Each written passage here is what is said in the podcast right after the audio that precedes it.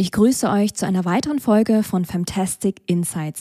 Finde in der heutigen Folge raus, warum es so wichtig ist, sich zu erlauben, zu explorieren und zu experimentieren, warum die Frage nach deinem Warum und deinem Motiv essentiell ist, warum du deine Berufung nie danach auswählen solltest, was der Beruf oder der Titel über dich aussagt, was meine Top 3 Werte sind und welche kritischen Fragen du dir rund um deine Werte stellen solltest, welche Hürde es geben kann, sich beruflich neu zu erfinden. Und was dir als viel interessierte Scanner-Persönlichkeit helfen könnte, dich festzulegen. Hallo und herzlich willkommen. Ich bin Tila Pham und ihr hört Fantastic Insights, der Podcast für persönliche Einsichten in die neue Arbeitswelt, kulturelle Vielfalt und mutige Karrieresprünge. Tiefgreifend, menschlich, stärkend.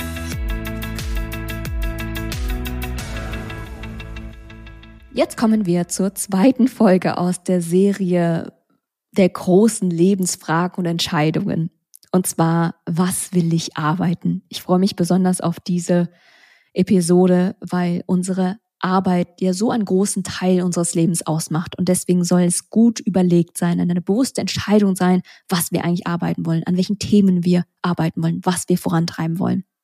Und Paul ist wieder an Bord und wir würden euch gerne in dieser Episode einmal mitnehmen, wie ihr Klarheit für euch schafft. Paul, wie findet man denn jetzt raus, was man arbeiten will?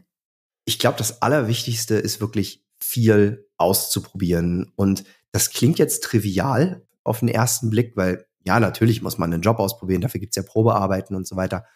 Aber auch reinzugehen in eine neue Aufgabe und sich zu sagen, wenn das nichts für mich ist, dann lasse ich das auch wieder sein. Auch wenn ich vielleicht ein Jahr da reingesteckt habe, zwei Jahre reingesteckt habe, vielleicht auch ein ganzes Studium reingesteckt habe, in diesen Beruf und ich merke dann einfach, das Daily Doing gefällt mir nicht. Vielleicht gefällt mir das Geld. Vielleicht gefällt mir das, was es über mich aussagt, was ich für ein toller, erfolgreicher Mensch bin. Aber wenn mir das Daily Doing keinen Spaß macht, dann bringt das alles nichts, weil es sind acht Stunden und mehr, die man jeden Tag arbeitet. Es ist ein Drittel des Tages, es ist ein Drittel der Lebenszeit sozusagen, die man mit Arbeit verbringt. Und wenn das keinen Spaß macht, warum? Deswegen ausprobieren und gut damit sein, wenn man feststellt, das ist nichts für mich und sich die Freiheit geben, auch die nächste Sache auszuprobieren. Ich glaube, da sprichst du was richtig Wichtiges an, weil wir uns oft nicht erlauben, zu explorieren, zu experimentieren, weil wir doch Angst haben, wie sieht das auf meinem CV aus? Oh nein, jetzt bin ich unter einem Jahr bei diesem Arbeitgeber. Was sollen die Leute denken, dass ich inkonsequent bin, dass ich nicht Dinge zu Ende führen kann? Und diese dieser Self-Talk und auch dieses so, was könnten andere denken, blockiert dann ganz oft unsere Intuition, die richtigen Dinge zu verfolgen. Und du sprichst das total wichtig an, was Wichtiges an. Ich habe mir mich zuvor selten darüber Gedanken gemacht, wie ich eigentlich arbeiten will, was ich eigentlich arbeiten will. Mir war das viel, viel wichtiger, was es über mich aussagt. Weißt hm, du so? Welchen Titel habe ich? Welchen Titel? Unternehmensberater. Ganz toll. Super. Weißt du, ich kann mir davon sowas von ein Eis backen. Und, und so. Und heute ist es mir, es ist mir egal, weißt du, auch ich bin jetzt gerade als Coach unterwegs und ich weiß, dass dieser Markt Coaching total überlaufen ist. Und so viele Menschen aus der Unternehmensberatung haben mir davon abgeraten, Tila, brande dich nicht als Coach. Da bist du verbrannt. Und ich habe mich davon am Anfang verunsichern lassen und heute own ich das Thema total, weil ich ganz genau weiß, okay, ja, es gibt Widrigkeiten, aber ich bekomme jeden Tag so viel Wertschätzung von meinen Kunden, die mir sagen, ich bin genau der Coach, den sie gesucht haben. Sie sind weißt du, so dankbar dafür, dass sie mit mir zusammenarbeiten können. Genau für diese Leute habe ich durchgehalten. Hm, also ohne da jetzt auch eine Werbeveranstaltung draus machen zu wollen, bei mir knirschen auch immer die Zähne, wenn ich das Wort Coach höre. Und ich habe auch am Anfang gedacht, als du erzählt hast, dass du Coach werden willst, da dachte ich so, ei, ei, ei, ei, ei. Aber ich gebe zu, du hast mich da eines Besseren belehrt. Und wenn mich irgendjemand fragt, ob ich jemanden kenne, der ein guter Coach ist, würde ich auch auf jeden Fall Tila weiterempfehlen. Und das sage ich nicht nur, weil ich ihr Ehemann bin. Auch wenn du nicht ganz unbefangen bist, Paul. Vielen Dank. Nee, aber wisst ihr, worauf ich eigentlich hinaus möchte, ist, sich die Frage zu beantworten, was an dieser Berufung, an dem, was ich tue, mag ich, weil es etwas Tolles über mich aussagt. Und da mal wirklich real mit sich selbst zu sein und auch mal unangenehm zu sagen, okay, vielleicht ist da ein Ego und vielleicht ist da eine Eitelkeit, und das einfach mal hinzunehmen erstmal im ersten Schritt. Ich glaube, das ist total wichtig. Und dann im nächsten Schritt, was du gesagt hast, mega wichtig, wie will ich eigentlich arbeiten? Was will ich arbeiten? Was erfüllt mich auch und was erfüllt mich mit Spaß? Denn, Paul, nicht jede Persönlichkeit legt so viel Fokus auf Spaß wie so Ideen- und inspirationsgetriebene Persönlichkeiten, wie du es bist. Also muss man auch mal dazu sagen. Ne? Manche wollen vielleicht gar nicht jeden Tag mega, mega Spaß und inspiriert werden von der, von ihrer Arbeit. Manche wollen einfach tiefe Beziehungen eingehen, Vertrauenschaft mit Menschen arbeiten. Und daraus schöpfen sie Erfüllung.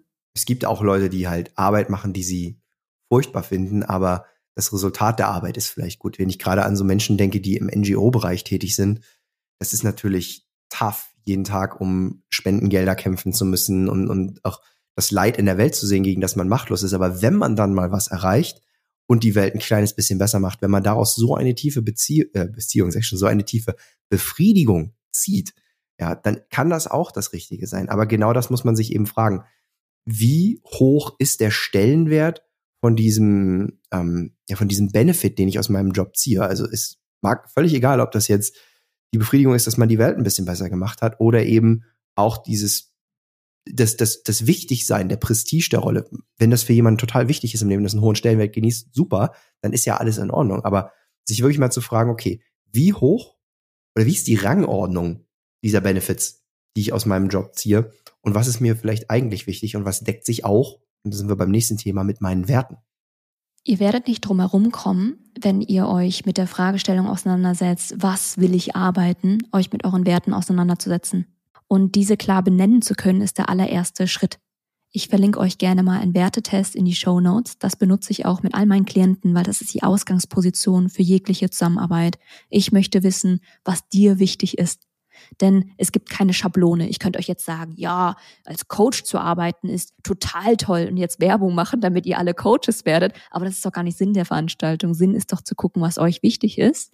Sinn ist zu gucken, was ihr mitbringt, welche Stärken ihr mitbringt, was euch Erfüllung bereitet, wie ihr Erfolg definiert und auf Basis eurer Persönlichkeit und auf Basis eurer Werte euren Weg zu gestalten. Und deswegen macht diesen Test, schaut mal, was dabei rauskommt und schaut euch mal an, was es bedeutet, diese Werte in eurer Arbeit zu verwirklichen. Gemäß dieser Werte zu arbeiten und zu leben. Um vielleicht an der Stelle kurz mal reinzugrätschen, was sind denn deine drei Top-Werte, die bei diesem Wertetest rausgekommen sind?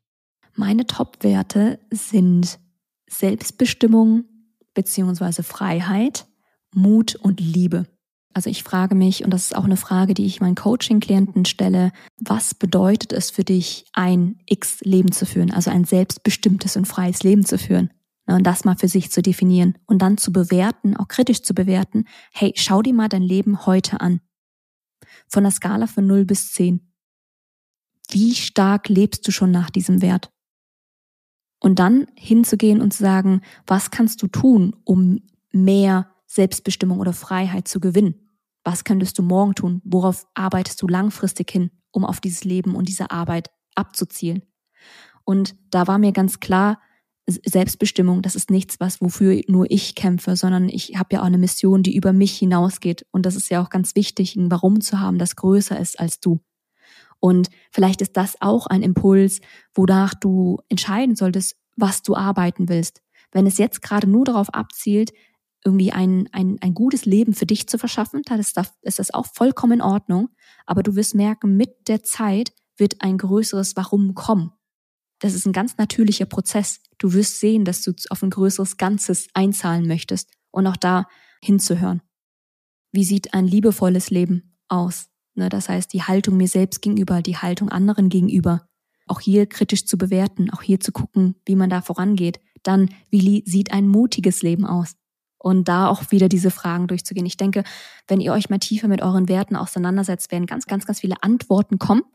Und wenn ihr dann euer Leben und eure Arbeit mal ganz kritisch danach bewerten würdet und wenn zum Beispiel Unabhängigkeit oder Spaß sehr wichtig ist und ihr jetzt merkt, ach, da bin ich gerade so bei einer vier von zehn, dann ist einfach Handlungspotenzial da. Da ist halt Luft nach oben. Und unser Ziel ist doch am Ende des Lebens immer, getreu unserer Werte unser Leben zu gestalten. Hm. Das kann auch Mut erfordern, sich wirklich mal die eigenen Werte anzugucken und wirklich mal hinzuschauen, lebe ich mein Leben eigentlich entsprechend meiner Werte? Und da sind wir beide ja sehr deckungsgleich. Unsere, einer unserer hohen Werte ist Freiheit und Unabhängigkeit. Das ist auch bei mir so gewesen. Und ich habe vor einigen Jahren zum Beispiel festgestellt, als ich noch in Hamburg gewohnt habe und noch einen anderen Job hatte, dass ich eigentlich überhaupt nicht so frei mehr bin, wie ich gern gewesen wäre. Ich war damals Musiker. Ich habe ich hab früher Musiker sein total mit Freiheit assoziiert, so mit auf Tour sein und bla. Aber dann habe ich gemerkt, Moment mal, jetzt ist gerade die Corona-Pandemie und du hast als Musiker effektiv ein Berufsverbot bekommen. Ich konnte nicht mehr touren, ich konnte nicht mehr proben, ich konnte nicht mehr unterrichten und ich war überhaupt nicht mehr frei. Und das dann auch einzusehen und zu sagen, Moment mal, ich bin in meiner Rolle jetzt gerade nicht frei, das deckt sich nicht mit meinen Werten, ich muss mir wirklich was anderes suchen und dieser unbequemen Wahrheit ins Auge zu sehen, da musste ich echt die Zähne zusammenbeißen, aber das war es absolut wert. Das heißt, Leute, schaut euch eure Werte an und dann hört wirklich genau hin und akzeptiert das auch, wenn da vielleicht eine unbequeme Wahrheit bei rauskommt. Wir hatten die Diskussion ja gestern auf der Couch gehabt, was ich für, für nochmal total einleuchtend fand. Und zwar, wie kannst du Vertrauen, Selbstbewusstsein, Selbstsicherheit aufbauen, wenn du nicht gemäß deiner Werte lebst? Das ist total schwierig, weil das so ein ganz fragiler Boden ist. Ne, stell dir vor, du läufst durch die Welt und du bewertest dein Leben die ganze Zeit nur aus der Warte von anderen Wertekatalogen, von anderen Menschen. Ich gebe euch ein bestes Beispiel. Als ich noch am ersten Jahr meiner Selbstständigkeit in meiner Findungsphase war, also ganz viel exploriert und experimentiert habe, hatte ich so eine Begegnung gehabt, die wirklich rückblickend ziemlich unangenehm war. Und zwar war das eine Persönlichkeit, die hatte die Werte Macht, Status, Geld.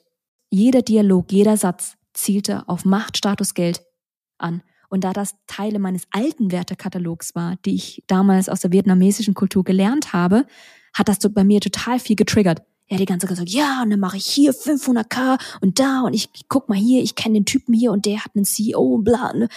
Und nach dieser Interaktion habe ich mich gefühlt wie Dreck. Ich dachte, ich bin absolut nicht da, wo ich sein will bis ich dann mal gemerkt habe, hey, warte mal, warum geht's mir gerade so schlecht? Ich fange an, mein Leben gerade gemäß eines fremden Wertekatalogs zu bewerten. Gemäß von Status, Geld und Macht, was mir überhaupt gar nicht wichtig ist. Und dann wieder zurückzufinden zu sich. Wenn du halt deine Werte nicht verteidigst und richtig manifestierst in dir selbst. Sie wirklich nachts um drei Uhr, weißt du, bam, raushauen kannst und weißt, wofür du stehen willst, dann ist, bist du halt sehr fragil. Das ist ein wackeliger Boden. Und Leute können um die Ecke kommen mit ihren starken Werten und dich da richtig aus der Bahn werfen. Das war so eine unangenehme Erfahrung. Und das zieht dann natürlich auch wieder die Schleife in die berufliche Erfüllung, weil wenn man permanent auf die Validierung von anderen angewiesen ist, weil man quasi keinen eigenen Maßstab hat, man borgt sich immer den Maßstab von jemand anderen, um sich zu messen, dann ist man sich natürlich auch nie so richtig sicher, okay, ist das jetzt hier der richtige Job für mich oder nicht. Ja, total. Und deswegen können diese Werte einem so viel Sicherheit geben, weil man selbst eben weiß, wofür man stehen möchte. Und wo siehst du denn noch Hemmnisse, warum sich Menschen schwer damit tun könnten, sich neu beruflich aufzustellen oder sich sogar neu zu erfinden? Ähm, man sollte vorsichtig sein mit finanziellen Abhängigkeiten. Das heißt also, häufig ist es ja so, wenn man erstmal aus dem Studium raus ist, man hat den ersten richtigen Job und man bekommt die Beförderung und steigt auf in der, in der Statuspyramide, geht es ja auch mit Geld einher. Und das führt dann häufig dazu, dass es eine Lifestyle-Inflation gibt. Das heißt, man holt sich ein dickeres Auto, natürlich auf Kredit, oder man kauft sich ein Haus, oder man hat, ja, man gewöhnt sich an einen gewissen Lebensstandard. Und je mehr man natürlich mit diesem Lebensstandard verheiratet ist, desto größer ist die Hürde, nochmal bei Null anzufangen, wenn man feststellt, man ist hier nicht richtig, wo man ist. Das bedeutet, man kann eigentlich nur noch auf demselben Level versuchen zu existieren. Das heißt, in derselben Branche eine andere Führungsrolle einnehmen oder ähnliche Sachen, aber nochmal was völlig anderes machen, nochmal völlig bei Null anfangen. Ganz, ganz schwierig, wenn man darauf angewiesen ist, dieses Geld zu verdienen. Das heißt also, je mehr man unterhalb seiner Möglichkeiten lebt, und je mehr Geld man auch gespart hat, wir sprechen immer gern von Fuck You Money auch, ja, desto mehr Freiheit hat man zu explorieren und neue Dinge auszuprobieren. Es geht sogar einen Schritt weiter, weil je nach Lebensphase, wenn du Kinder hast, wenn du schon 20, 30 Jahre in einem Beruf warst und dort so dein Double, Triple Gold Package dir erarbeitet hast, dann muss man ja auch immer hinschauen, was lasse ich los? Was davon verliere ich in Anführungszeichen. Und gerade wenn du dir schon an, du hast eben so die Lifestyle-Inflation angesprochen, wenn du dir schon einen Lifestyle, einen hohen Standard erarbeitet hast, ist ja auch psychologisch erwiesen, es ist so schwierig, wieder dein, deine Baseline, dein Standard runter zu regulieren. Wir versuchen aus Schutzmechanismen, Erhaltungsgründen, wie auch immer, diesen Standard aufrechtzuerhalten. Und das ist, das steht einem vor allem im Weg, wenn man sich dann nochmal beruflich neu erfinden möchte, nochmal den Schritt in die Selbstständigkeit wagen möchte und, und, und, und, und. Es ist außerdem unangenehm, diese negativen Emotionen zu konfrontieren, nochmal bei Null zu starten, nochmal als Trottel zu starten, nochmal die ganze Lernkurve durchzugehen. Und hier kann es total helfen, dich auf das zu konzentrieren, was du gewinnst. Ja, jede Veränderung, gerade auch eine berufliche Neuerfindung oder eine berufliche Neuausstellung, inkludiert ja Veränderung, also beinhaltet ja per se Veränderung. Das heißt, mit dem Moment, wo du dich fragst, was will ich eigentlich arbeiten, was erfüllt mich, wofür will ich stehen, wird potenziell eine Veränderung darauf folgen. Und sich dann aber darauf zu konzentrieren, gemäß deiner Werte, was gewinne ich denn? Was schöpfe ich denn daraus? Und sich darauf zu fokussieren, hilft da enorm auch, ich sag mal, Dürrestrecken, schwierige Zeiten zu überwinden, weil man eben sein Warum kennt. Letzten Endes kann man den Lebensstandard immer zurückschrauben. Es ist halt einfach nur unangenehm. Dann muss man eben den mit Kredit finanzierten Wagen wieder verkaufen und vielleicht sogar mit Verlust oder genau dasselbe mit dem Haus oder man muss eben kürzer treten, weniger in Urlaub fahren. Das ist halt alles sehr, sehr unangenehm, aber machbar. Nur es dieser Haufen von unangenehmen Gefühlen vergrößert sich dadurch natürlich zusammen mit den anderen unangenehmen Gefühlen, die du gerade schon erwähnt hast, mit den ganzen Ängsten, mit den Sorgen und so weiter. Es ist einfach, es wird ein, es wird ein relativ großer Haufen an Emotionen und man muss sich eben wirklich auch genau überlegen, okay, wie kriege ich das jetzt strategisch nach und nach abgetragen? Wie werde ich meine Unsicherheit los? Wie lebe ich nach meinem eigenen Wertekatalog? Worauf kann ich verzichten? Was brauche ich wirklich? Auch hier wieder hilft es, seine Werte zu kennen, daraus Stärke zu ziehen. Ich habe das im letzten Jahr ganz doll gemerkt, als es darum ging, auch sichtbar zu werden und der Welt zu zeigen, für was ich stehen will und was ich arbeiten will. Und das hat auch ganz viel Überwindung gekostet, weil ein paar, die jetzt auch mich auf LinkedIn verfolgen, haben das sicherlich gemerkt. Ich habe einfach in ein, innerhalb eines Jahres sieben verschiedene Positionierungen gehabt. Also ich habe bin eingestiegen mit Cultural Change Consultant, dann habe ich mich Change Consultant für KI bezeichnet, dann habe ich mich irgendwie Change Management Advisor genannt, Talent Retention Flüsterin, Arbeiterkind war ich zwischenzeitlich, Berufserfüllungscoach und zuletzt Leadership and Executive Coach und Personality and Emotions Coach. Und das Ding ist, viele Leute würden jetzt bestimmt denken, wie kannst du denn für so viele verschiedene Themen stehen? Wenn du für so viel stehst, stehst du für gar nichts. Und das ist auch etwas, was mich total blockiert hat. Und dann aber zu merken, das ist doch Bullshit, auch wieder so ein innerer Dialog, weil eigentlich interessiert es doch niemanden.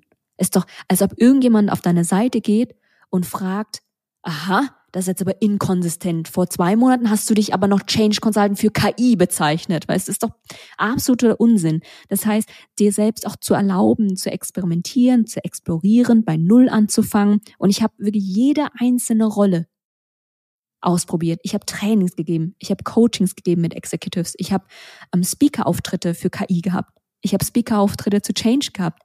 Also jedes einzelne, was ich mir in den Kopf gesetzt habe als Thema für, die, für zwei Monate committed, um das mal in, in der Tiefe zu explorieren, um dann meine Learnings zu ziehen und sagen, okay, was daran war gut, war cool, was daran war weniger cool, was ziehe ich daraus, was will ich als nächstes probieren.